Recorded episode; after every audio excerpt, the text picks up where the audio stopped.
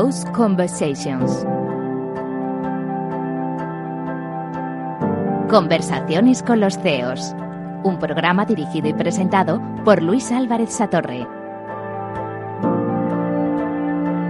Hola, volvemos a estar aquí para compartir este momento de reflexión y para entender cómo es la vida de los máximos responsables de organizaciones en nuestras conversaciones con los CEOs.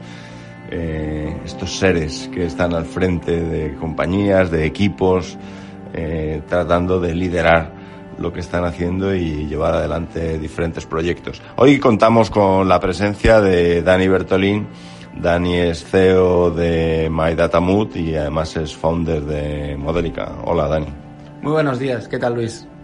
Eh, la verdad es que es, es una gozada contar con, contigo hoy y a mí siempre me gusta comenzar en nuestras conversaciones eh, preguntando, bueno, pero ¿quién, quién es Dani? ¿no? ¿Quién es Dani Bertolín? Bueno, pues yo soy un, eh, me considero un joven CEO, como, porque además nuestra iniciativa es, eh, no deja de ser una startup, tiene poco tiempo de vida, aunque es muy ambiciosa. Y, lo que sí que tengo, bueno, mucha, mucha experiencia es en la gestión de equipos en, grandes compañías.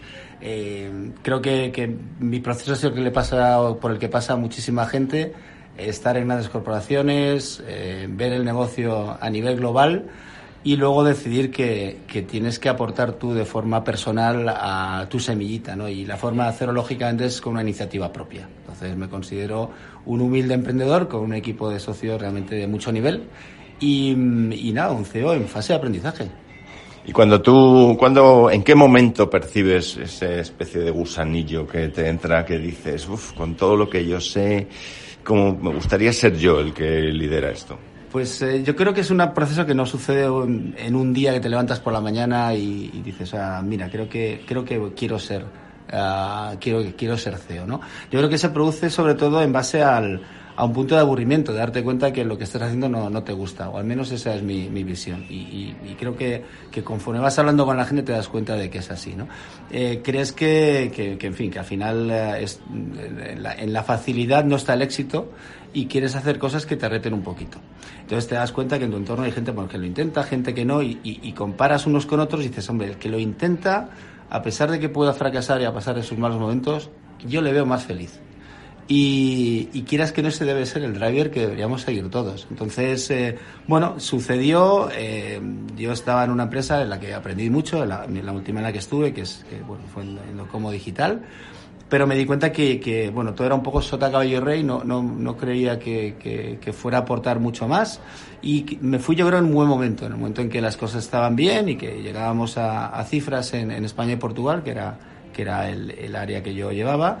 Y, y, pues la verdad es que me he embarcado en varios proyectos desde ahí. Eh, soy coach además, o sea que no solamente estoy en este mundo de, de, la data y de la analítica, que es un poco a lo mejor poco sexy. Eh, también me gusta trabajar con personas, trabajar en, en ese ámbito del desarrollo personal. Eh, lo he hecho siempre de forma muy intuitiva y bueno, pues al final lo que ha sucedido es que de forma natural cada uno va viendo su espacio en el que puede ayudar, al menos ese es mi punto de vista, y generar riqueza hacia los demás y hacia uno mismo. Y, y me manejo ahí como puedo. La verdad es que ahora estoy mucho más feliz pero llevo un nivel de saturación importante, que mi chica lo padece. O sea, es búsqueda de la felicidad, de realizarte en un proyecto diferente. Cuéntanos aquí en la intimidad los momentos de vértigo también, ¿no? Porque estoy seguro que, eh, vamos, todas las conversaciones que tenemos siempre tienen algunos momentos que dices, buf, ¿Por qué me metería yo aquí? Pues es una buena pregunta. Yo por mi carácter eh, acostumbro a ser bastante inconsciente. Entonces eh, el vértigo, el vértigo no lo trabajo. La incertidumbre sí. Eh, y bueno, pues al final cuando lo manejas desde el positivismo, eh, bueno, le das la importancia relativa a todas las cosas. Si crees que, bueno, si una cosa sale mal o un proyecto sale mal, será porque tiene otra vía y hay que buscarla. Entonces, eh, bueno, te reconozco que todavía estoy en esa fase de, de entender eh, cómo debo gestionar bien mi tiempo, que para mí es el bien preciado. A, a partir de ahí ir, construyendo. Y de momento, en los, en los proyectos en los que estoy, te reconozco que lo que se junta en ellos es que sé que lo que estamos haciendo tiene, tiene un sentido, o sea, ese propósito vital que creo que es bueno que cada uno trabajemos. Y además eh, aprendo y, ya por si fuera poco, eh, creo que además eh, tiene lo que aporto tiene, tiene, tiene peso, ¿no? Entonces, bueno, es, es un conjunto de, de, de pues de, de, sensaciones y, hombre, no te negaré que la parte de duda y de incertidumbre existe, pero es que si no existiera sería muy aburrido, ¿no? ¿Y tú cuál sería esa pequeña recomendación que le das a quienes nos están escuchando de cómo seguir aprendiendo? ¿no? Bueno, yo, yo creo mucho en el, en el autoliderazgo. No, no se puede ser un buen líder si no te autolideras. Esa es mi máxima. Entonces, eh, trabajo mucho esa parte, me gusta leer sobre ello, me gusta dar charlas sobre ello. Eh, creo que si, si eres capaz de tener primero autoconciencia de ti mismo, eso es, eso es clave porque, porque entiendes en, en qué eres bueno y en qué no eres no tan bueno. Y a partir de ahí lo trabajas. Ah, eh, y va ligado a el autoaprendizaje, también muy conectado con la autoevaluación, la autocrítica. Eh, creo que, ser honesto con uno mismo, en general, no serlo es uno de los mayores errores que comete la gente y, creo que esa es una parte importante de trabajarlo. Y de ahí nace la, para mí la autoconfianza y la autoestima, que es el gran el gran drama de la sociedad actual, el, querernos poco, creo yo. Y si tienes confianza en ti mismo, entendiendo tus limitaciones y, te quieres, a partir de ahí se construye todo bastante fácil. Insisto, con los momentos, obviamente, que no agradables que, puede, que se dan en, la gestión de cualquier empresa porque no, no, hay que vivir con el lirio en la mano, que se dice. Pero, pero sí que creo que si lo haces desde la base del convencimiento, a todo se lleva de una manera mucho más fácil. Esto en realidad aplica a cualquiera en cualquier puesto, ¿no? El hecho de descubrir en qué eres bueno, eh, qué es lo que te gusta y desde ahí construir, eh, sin duda vale para cualquier puesto, ¿no? No solo para los líderes. ¿Tú crees que eh, en un puesto de, de CEO, además tienes que ser, ser también el coach de tu propio equipo? Una de las funciones creo que, que, yo de forma intuitiva realizaba y que, y que bueno, afortunadamente he podido, he podido certificarme y, aprender herramientas, que creo que es muy importante. Sí, sin duda alguna, creo que, que tienes que, que, darle la importancia necesaria a ello, a hacer las preguntas correctas, a intentar eh, trabajar con el equipo desde la perspectiva que digo yo siempre de trabajar eh, jugando al ajedrez, no jugando a las damas. El equipo son piezas diferentes y las personas de tu entorno son piezas diferentes. Si juegas a las damas con todas ellas, ah, el juego se convierte en monótono. Y, creo que el juego del ajedrez requiere de estrategia, requiere de empatía, requiere de entender que cada uno puede tener necesidades de comunicación, objetivos, motivaciones diferentes. Y eso ayuda mucho a que el éxito sea compartido, a vivir también todos mejor y a generar felicidad. Entonces, bueno, obviamente ser un buen coach seguro, seguro que te lleva a cotas de éxito, no tengo ninguna duda. Me gusta la comparación del ajedrez versus las damas, ¿no? En las que todas las fichas son, son iguales, ¿no? Al mismo tiempo, eh, en el ajedrez alguien coordina la estrategia, ¿no? No puedes permitir que cada ficha vaya decidiendo, ¿no? Los caballos o los alfiles que vayan por su cuenta y riesgo. Totalmente. ¿Cuánto, cuál es el balance que tú pones entre dirigir eh, y permitir en un entorno en el que haya innovación y creatividad, especialmente en el tipo de negocio que tú diriges? Eh, pues tienes toda la razón. Eh, me gusta que me hagas esta pregunta. Yo he leído bastante a Daniel Goleman y sus estilos de liderazgo y creo que, hombre, eh, me identifico más con unos que con otros, ¿no? Pero creo que también son muy importantes identificarlos porque depende de la situación que tenga el equipo y que viva pues, la empresa y su contexto, hay que aplicar unos otros. Yo soy muy partidario de, la parte formativa, eh, del, guiar desde la, desde la visión y desde tener en cuenta la persona, sin duda alguna. Pero a veces el mercado te, te, empuja a actuar de una manera a lo mejor más drástica. Entonces yo creo que la flexibilidad es uno de los valores más importantes hoy día para, para un CEO. Adaptarse de forma consciente a lo que está sucediendo. Em, y eso te lleva a veces a tomar decisiones pues no, no, no las, vamos, no las más populares. Eh, pero tienes que ver un bien mayor que es la compañía que has creado y el sistema como tal, ¿no? Eh, y no quiero hablar como coach y empezar a hablar de sistémico, pero, pero al final todos pertenecen a un sistema que tiene sus reglas y aunque sean invisibles existen. Entonces, eh, bueno, yo, creo que si partes de la base del respeto a las personas, y intentar ser lo más honesto posible, ah, seguro que al final el resultado es el adecuado. Entonces, bueno, yo, creo que esa es la, dinámica de la que tiene que partir cualquier, cualquier, eh, cualquier gestor de, una, de una empresa y de, personas.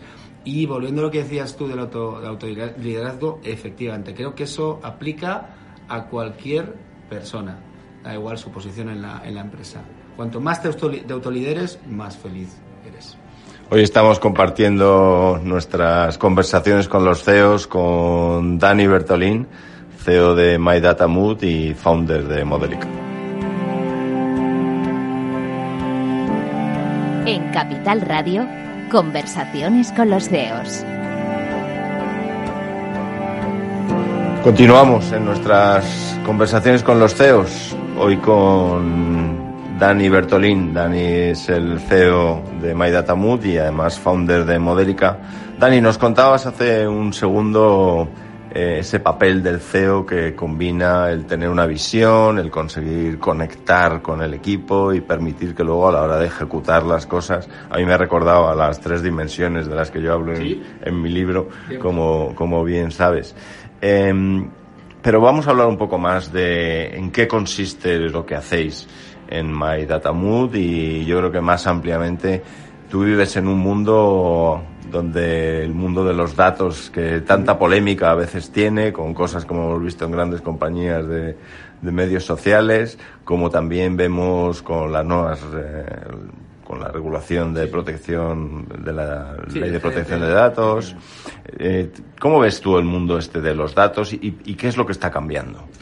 Pues eh, yo personalmente lo veo con, mucha ilusión, porque creo que, al final eh, genera, todo el negocio va a ir alrededor de ello, con lo cual le veo con mucha oportunidad, con mucha ilusión, pero lógicamente con la prudencia que requiere el tema. Eh, y de ahí un poco la iniciativa que, estamos lanzando desde, desde Modelica, que es, que es pues a raíz de hablar mucho con clientes, de entender cuál es la situación, cómo, cómo se usan esos datos y, lógicamente, verlo desde la perspectiva también de usuario. Todos tenemos familia, amigos, etcétera. Y eh, creo que, que, ahora se está generando un, nuevo, lo que nosotros llamamos el New Data Deal, ¿no? este nuevo ecosistema, aunque no me gusta utilizar la palabra ecosistema, pero, pero eh, indefectiblemente muchas veces tiene que, tiene que aparecer, es, es una nueva realidad. ¿no? En, eh, los datos desde que el usuario es el dueño de los mismos, adquieren una dimensión diferente. Entonces, em, hay que empezar a bajar y no hablar tanto de Big Data, que está muy bien para ponerlo en muchísimas presentaciones, pero que poca gente sabe lo que es. Y vamos a hablar de, la data, de los datos, de la identidad personal en el mundo digital, que, es que cada vez es más y que al final va a ser todo, sinceramente. Entonces, eh, eso es un, un, elemento que hay que darle la importancia que requiere, a todos los niveles, no solamente a nivel de usuario final, no solo a nivel de empresa, sino también a nivel de administración pública y de todo tipo de organismos. es, es, para, para nosotros hay muchos stakeholders que, que se verán afectados y que se ya se están viendo afectados por esa nueva realidad. Entonces, bueno, nosotros modestamente somos una iniciativa que quiere empoderar de verdad al usuario final, para que tenga bueno para que tenga control real sobre sus datos para que sepa qué se hace con ellos para, que entienda qué, datos de, eh, propios corren por la red y, cómo se y cómo se están ah, usando y para que las empresas tengan la capacidad de tener mucha transparencia de poder incluir a esos clientes suyos en, en, ese apoyo a desarrollar pues mejores productos, mejores servicios, adecuar esa, esa oferta a las necesidades y a los deseos del cliente y lógicamente que esté en un marco regulatorio adecuado, que, para eso para eso nació el GDPR y la, y la futura ley que nos va que va a englobar todo, que es la, el nuevo e-privacy que, que entrará en, en, en vigor en, en pocos meses. Eh, en ese esquema todo pasa un poco de soslayo, la gente aprueba cookies y no sabe bien bien qué es lo que hace y como no le explota la casa pues no se preocupa, pero ya empiezan a haber muchas iniciativas, empiezan a suceder cosas que la gente realmente empieza a tomar conciencia de que ese elemento tiene mucho valor y que le puede condicionar. Entonces, eh, bueno, estamos aquí un poco para concienciar y para generar una plataforma que permita la comunicación tanto entre los que denominamos los mooders, que son los usuarios, cualquiera de nosotros, tú y yo, Luis, y los coopers, que son nuestras empresas, las empresas que utilizan esos datos, pues obviamente para, para generar una, un offering de mucha mayor calidad, pero que probablemente lo están haciendo de una manera no muy transparente eh, y creemos que hay forma de, de generar un ecosistema limpio. Y en My Data Mood, entonces vais a proporcionar, estáis proporcionando esa transparencia, de manera que yo voy y puedo preguntar, oye, ¿dónde están mis datos? Y al mismo tiempo que pues, se puedan utilizar para aquello que yo de verdad quiero. Correcto, lo que totalmente de acuerdo, Luis. Lo que queremos es que tú puedas ser, eh, puedas recuperar esos datos, que sepas qué datos tienen tuyos, que es muy interesante, porque creemos que, que a veces son solo los datos que declarativos, pero claro, nosotros, nosotros dejamos un rastro digital cuando nos vamos de, de un site a otro site, en fin, lo que es la huella digital. Y esa es utilizada, lógicamente, porque hay muchísimo, hay un ecosistema publicitario, sobre todo, que, está conectado y que, y que, bueno, que por eso te aparece una serie de publicidades y no otras, el retargeting, no me quiero poner muy técnico, pero obviamente dejamos un, una trazada, ¿no? Y, y ese es lo que queremos es que el usuario tenga, pues, eh, con un clic, tenga la capacidad y obviamente dándonos ese, ese permiso de tener un control, de tener una especie de, ¿cómo te diría yo?, de wallet de su, de su data, que, que tiene un valor, que tiene un valor muy, pues eh, cada vez más elevado. Eh, es un elemento nuevo que, que, ha aparecido y que suena a veces un poco raro, pero que realmente tiene, tiene realmente un peso específico y tiene una transformación en dinero, ¿no? Eh, no quizá ahora, pero sí es un modelo que debemos empezar a, a, a trabajar pensando en un futuro en que cada usuario pueda tener un ingreso por los datos que, que están utilizando de ellos. Y nuestros datos que tradicionalmente eran pues nuestro nombre, nuestra dirección, la fecha de nacimiento, se extienden a nuestros intereses, a las informaciones que compartimos y últimamente también a nuestros comportamientos, ¿no? ¿Cómo, cómo se utiliza luego esta información? Bueno, aquí hay, eh, pues dependiendo de los sectores, hay, hay diferentes tipos de, de uso. Eh, yo quiero pensar que bien, pero, pero todo indica que al fin y al cabo ya no, no, no voy a entrar en la, el famoso uso de datos a nivel político que se hizo a través de Cambridge Analytica y Facebook, que creo que un poco ya todos estamos al cabo de la calle de ello. Eh, bueno, yo quiero pensar que eso fue un, bueno, un efecto muy, muy colateral pero las empresas, lógicamente, pues eh, si tienen datos que de mi comportamiento en redes sociales, pues quién no me dice que una aseguradora no está a lo mejor encareciéndome mi seguro según qué tipo de vida lleve, de ordenada o de desordenada. O, que siguiéndome esa curva curva que aparece pues en determinados eh, pues eso, determinadas redes sociales o, e-commerce a los que a los que los que visito pues que un banco ofrezca un, determinado tipo de producto u otro y me, me persiga con ello, ¿no? Eh, esto es lo, lo, más light, pero vamos, si, si nos vamos ya, nos vamos un poco futuristas, un poquito Black Mirror, uh, ¿qué va a hacer Apple con mi huella? Eh, mm, pues no lo sé, a lo mejor me clona en un, en un futuro. y, bueno, y Alexa se va a convertir en un elemento más de la familia, dice Alexa cualquier asistente de voz. Eh, y ya hay incluso chistes que dicen, bueno, que, que, Alexa ya conoce más a la familia que la familia en sí misma. Entonces, eh, bueno, de momento lo estamos tomando pues con cierta, bueno, con cierto humor, pero, pero yo creo que es bueno que tengamos en cuenta que, que esa información eh, puede ser usada, como bien sabemos, de una manera o de otra. Entonces hay un riesgo. Y sin duda sí que vemos que esto ocurre porque, en cierta forma, intercambiamos servicios por esos datos, ¿no? Porque cuando yo busco, cuando yo introduzco mis datos en Google, porque estoy buscando algo, en cierta forma le estoy dando gratis a Google mi interés en un determinado tema a cambio de que me facilite la búsqueda. Cuando yo puedo poner eh, fotos y compartir eh, ubicaciones en las que estoy en redes sociales, pues en el fondo es a cambio de que esa información eh, luego va a ser utilizada, ¿no? Y yo no, no pago por utilizar esos servicios. Lo mismo ocurre ahora, pues, en redes de trabajo como LinkedIn o en Booking.com o en muchísimos otros sitios donde, en el fondo, compartes tus eh, intereses y comportamientos. Eh, luego, cuando yo como usuario entro en un sitio y veo un anuncio, todavía hay gente que se sorprende, ¿no? Claro, es que es un tema que, que, que, me parece muy interesante porque, porque siempre hemos tenido esa, esa pequeña discusión de, bueno, tú te crees que, que, Internet es gratis, ¿no? Es lo... Bueno, claro, es que si tú no pagas en un sitio es que el producto eres tú, ¿no? Es la típica frase que los que venimos del mundo de la publicidad pues, eh, pues lo utilizamos bastante. Y es verdad, es cierto.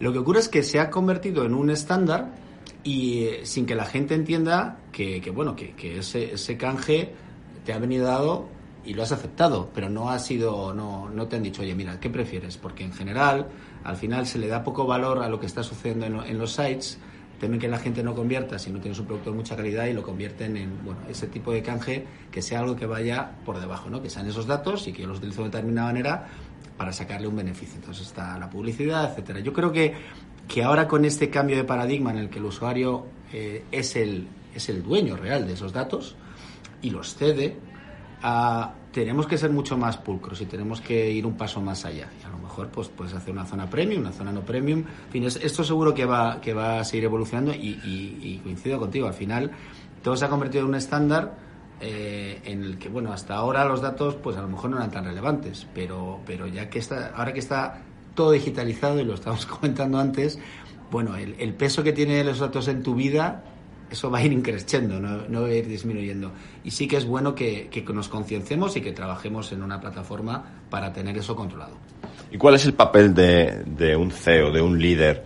Eh, porque tú trabajas también con mm. muchos de estos eh, CEOs y máximos ejecutivos que están también aprendiendo ¿no? en, este, en este mundo. ¿Cuál es el papel? ¿Debe ser un espectador? ¿Debe liderar la transformación en su compañía? ¿Esto del Chief Data Officer? ¿Esto cómo funciona?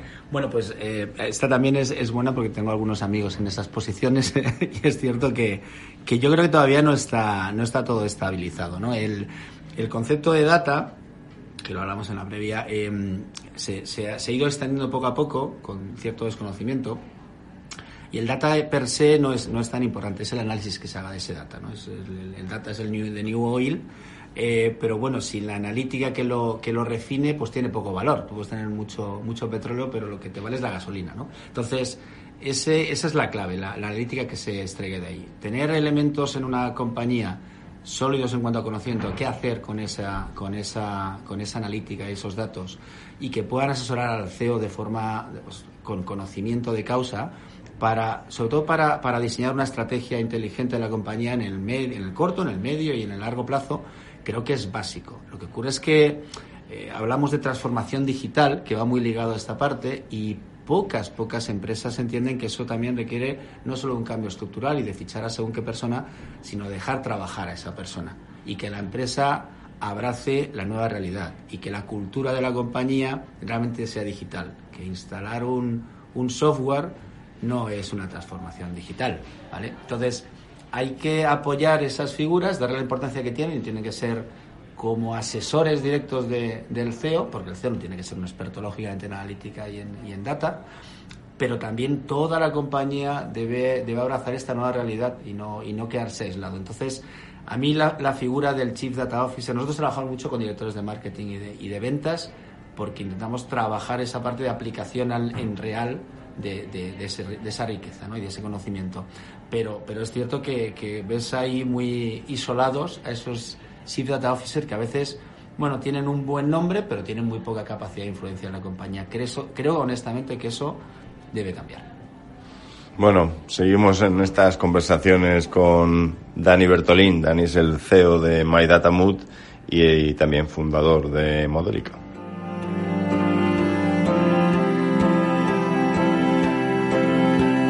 Conversaciones con los CEOs un programa dirigido y presentado por Luis Álvarez Satorre.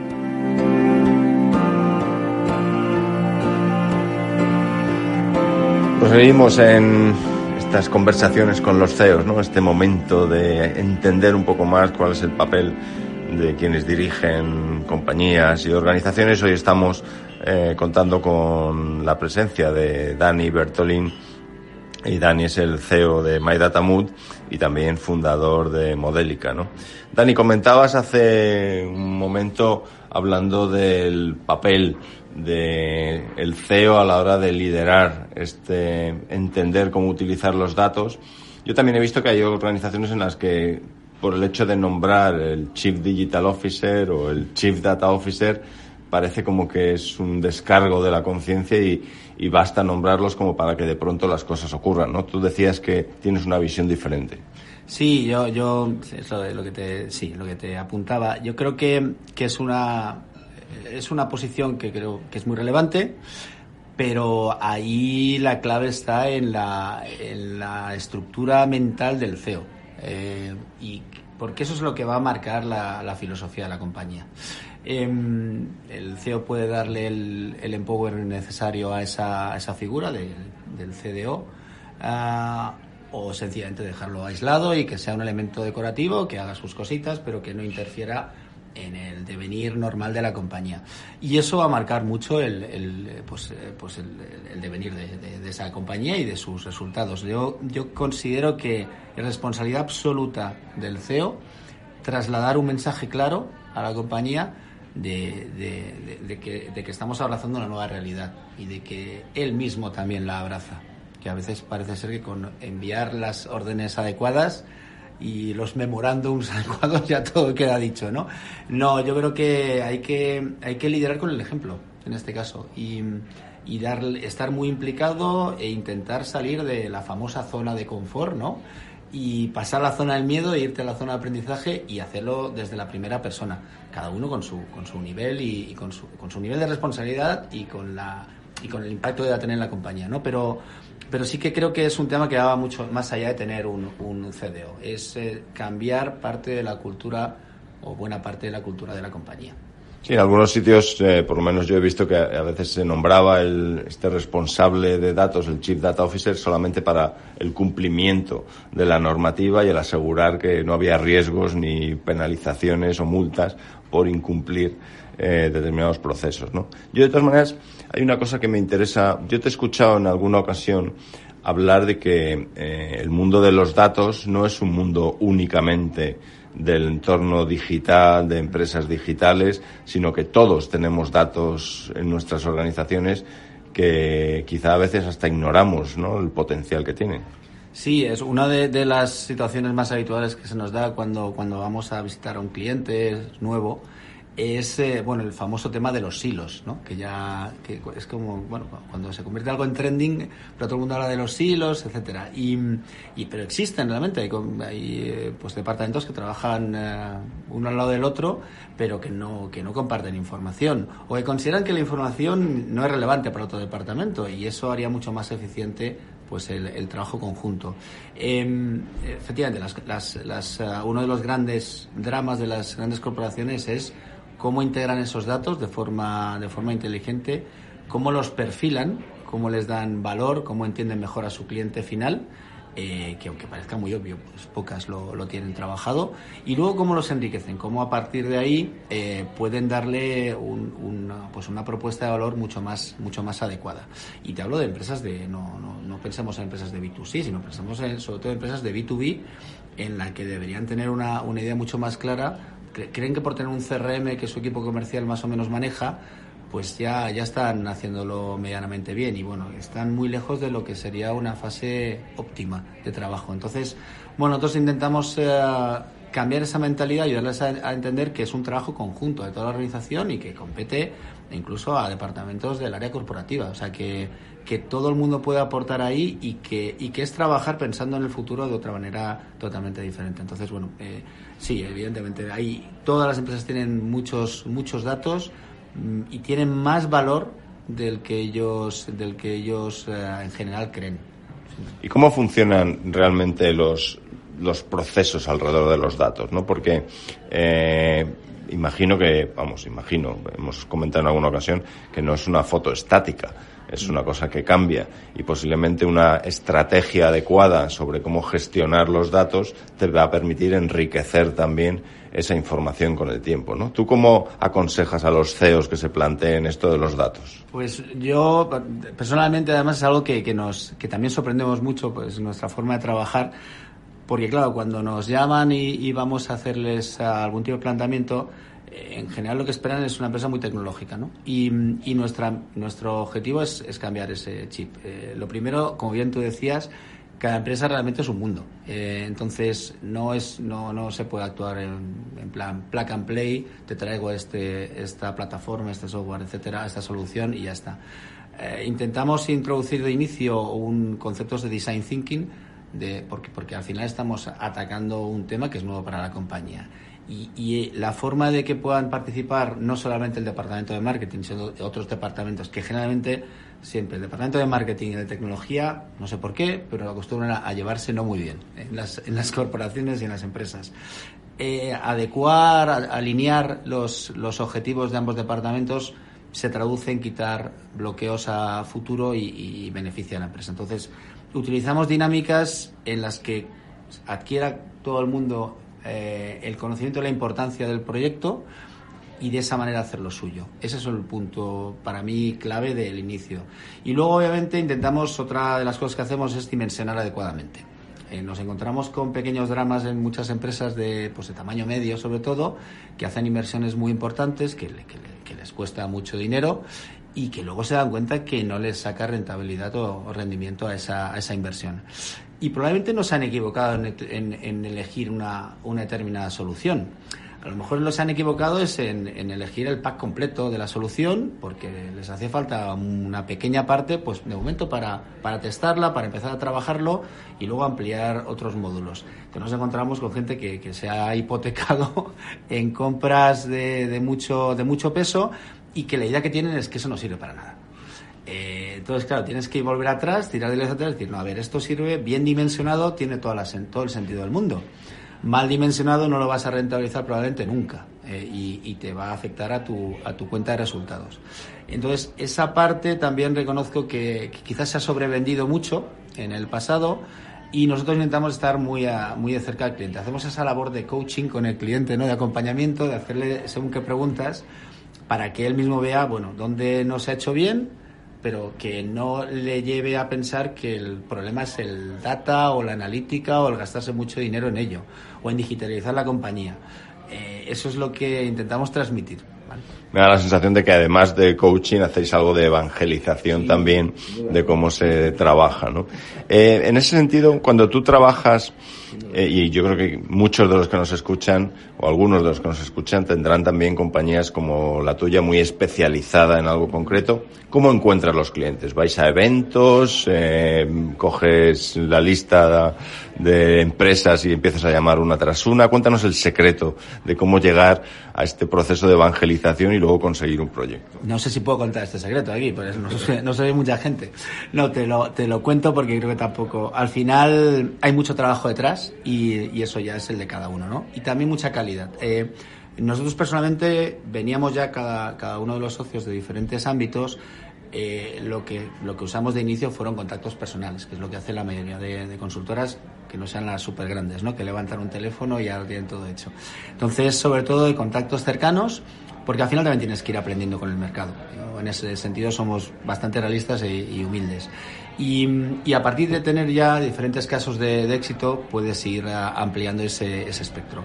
Obviamente ir a eventos, darte a conocer, es un elemento es un elemento yo creo que es que, que, que, es, que puede ser muy relevante pero pero quien, quien lo cede todo a voy a generar marca y voy a ir a eventos y a dar mucho a conocer creo que es un error creo que, que al final hay un tema de calidad de, de boca a oreja que digo yo y de, y de que puedas ir respaldado por, por lo que estás haciendo con otros clientes. En nuestro caso, sobre todo, que trabajamos mucho esa parte de vamos a ser honestos, vamos a, a plantear una dimensión adecuada, no venimos aquí a pegar ningún pelotazo, sino a estar contigo, enseñarte, pues eh, creo que la forma más adecuada es en base a esa, bueno, a ese referral, ¿no? O programa natural que se genera en el mercado. Pero sin duda alguna explicar tu propuesta de valor que intentas que sea diferente en, en, en un evento tiene, tiene sentido. Por eso también de ahí surgió la idea de Mayatamut, porque realmente creemos que ten, somos parte importante de, ese, de esa nueva realidad, de ese nuevo paradigma, y creo que con nuestro conocimiento y además esa capacidad de, de tener en cuenta opiniones de empresas y de usuarios, nos, nos, nos obliga moralmente a, a, a lanzar una iniciativa de este tipo. ¿Y tenéis algún evento a la vista? Sí, la verdad es que tenemos la, la intención, porque, porque llevamos trabajando con, con administración pública y con diferentes empresas, etcétera, a lo largo de este año. Eh, presentamos oficialmente My Data en, en el próximo Pure Mobile, en junio. En, eh, que es el evento de la Mobile Marketing Association eh, aquí en España y a partir de aquí pues pues eh, iremos a, a, bastantes más tenemos ya ahora algunas charlas en universidades porque también hay cierto bueno pues cierto interés y eh, acerca del mundo ese de, tan tan complejo no de la data que pero nuestro interés es acercarlo al, al público de forma de forma natural quitar miedo y que vean que hay una opción fácil de uso para, para empoderarse bueno, Dani, una conversación estupenda. A mí me ha gustado. Me quedo con algunas de las cosas que has dicho. Creo que al principio hablabas de esta recomendación de la búsqueda de la autoestima, ¿no? Del autoconocimiento, del aprendizaje continuo y que entender en qué eres bueno y qué es lo que te gusta, que eso aplicaba prácticamente a cualquier perfil, no solo al perfil del CEO. Hablabas también de esa visión positiva a la hora de, de seguir entendiendo quién eres y sobre todo cuál es tu contribución que puedes hacer, a veces haciendo coaching a tu equipo. Hablabas también eh, cuando comentábamos acerca de My Data Mood y de Modélica, que la frase esta de que data is the new oil, ¿no? que es el nuevo petróleo, pero que hacen falta los analytics como la refinería para conseguir la gasolina que impulsa a las empresas. Y yo creo que también la comparación esa entre ajedrez y damas, seguro que a quienes nos escuchan hoy les ha gustado. Y tu recomendación final a, a los a los CEOs de que realmente se involucren en, eh, en, cómo los datos que tienen en sus organizaciones pueden ser también una herramienta extraordinaria de generación de negocio, de entender a sus clientes y de crear nuevos productos y servicios. Estupendo esta conversación. maravilloso. no, muchísimas gracias, Dani, por estar hoy con nosotros. Gracias a ti, Luis. Un placer, de verdad. ¿eh? Conversaciones con los CEOs, hoy con Dani Bertolín, CEO de My y fundador de Modelica.